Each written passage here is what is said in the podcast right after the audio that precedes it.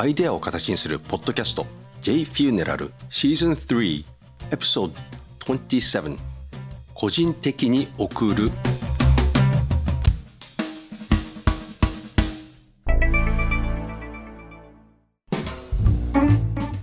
お葬式は個人なんですよ。この個人は個人法人のパーソナルの意味の個人です。亡くなった人の個人でもありますが車窓以外はパーソナルの個人なんです。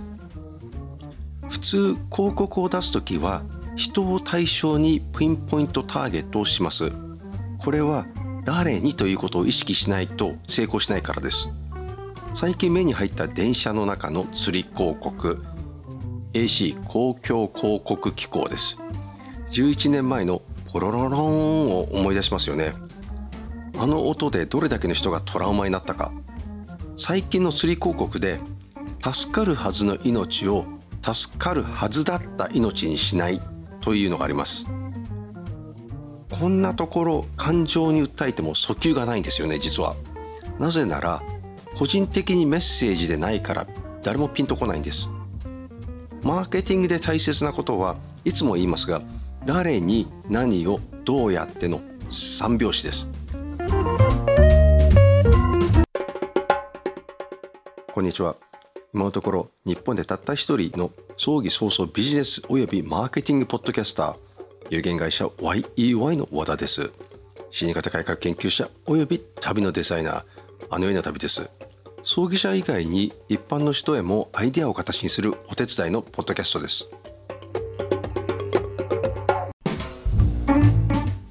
さてお葬式はパーソナル個人でと冒頭に言いました。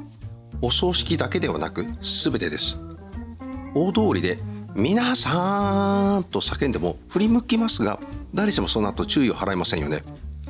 そこの青い皮を持ったかっこいいお兄さんとか白髪のおじさんって呼べばその人は立ち止まります。そして佐藤ペケペケさんって呼べば多分佐藤さん加藤さん斉藤さんは呼ばれたかなと思い立ち止まり振り向きます。次に「はい佐藤さんお久しぶりです」って会話スタート。知らない人でも。怖いよねこれ。さて会社宛てのセールスレターは通常肩書きに当てて書けと言われます。CEO なんだろうが社長なんだろうが課長であろうがね。なぜなら部署の移動や担当者の変更があり変わっていることが多いからだと。斉藤様に送っても担当が斉藤様から加藤様に変わっていたらその手紙は速攻でゴミ箱行きになります。もしかしたら届かないかも。会社にねその人にも。そうなるとパーソナルという領域を逸脱してますから。先ほど個人宛てとピンポイントで送れと。そして今回は役職肩書きに送れと。矛盾が生じてますよね。そ実はそれはビジネスレターだけのことなんですね。E メールによるダイレクトメールはできるだけ個人宛にしてほしいです。だってその人のメールアドと名前が紐づいてるんでしょ？うそれなのに各意はありえんわなって。つまりね先ほど AC の広告本当はプロが作ってるんですよ。AC のホームページを見るとこれらの作品の二次利用はなんと電通が管理してるんです。おいって言いたくなりますよね。うん。私なりに工夫するなら山手線のお乗りで毎日お疲れの管理職の皆様ウクライナで砲弾で怪我したエリザベートさんがあなたの支援を必要としています。とかなんとなく入れたくなるんですよ。もちろん釣り広告はあまり見ない。多くがスマホを見ているので普段から気にしている人以外は目に入らないかもしれないけど誰が誰に何をどうやってを訴求しない限り効果はないんです。B2B で営業していても肩書きの人へ送るそして特定しているなら個人へそれなら個人に訴求して上司に決済許可をもらう必要があるからですよね。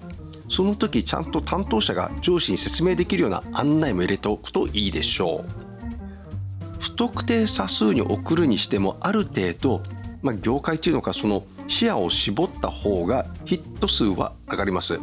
例えばですねスポーツカーに乗ってみたいというあなた。ゴルフスコアがマイナス10したいあなた。本当はかっこいいスパイになりたかったあなた。これ夢をね膨らますんですよ。ね、でちょっと煽りすぎかなって。あちなみにねスパイはね地味でないとダメですよ。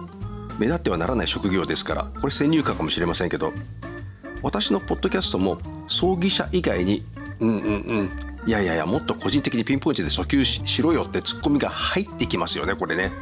それなら今日は全国で PR 活動広告マーケティングをしている加藤さん佐藤さん斉藤さんそして田中さんのあなたですって感じで終わらしたいと思います。本日のお話は案内は個人的に送るという内容でした。最後までご清聴いただきありがとうございました。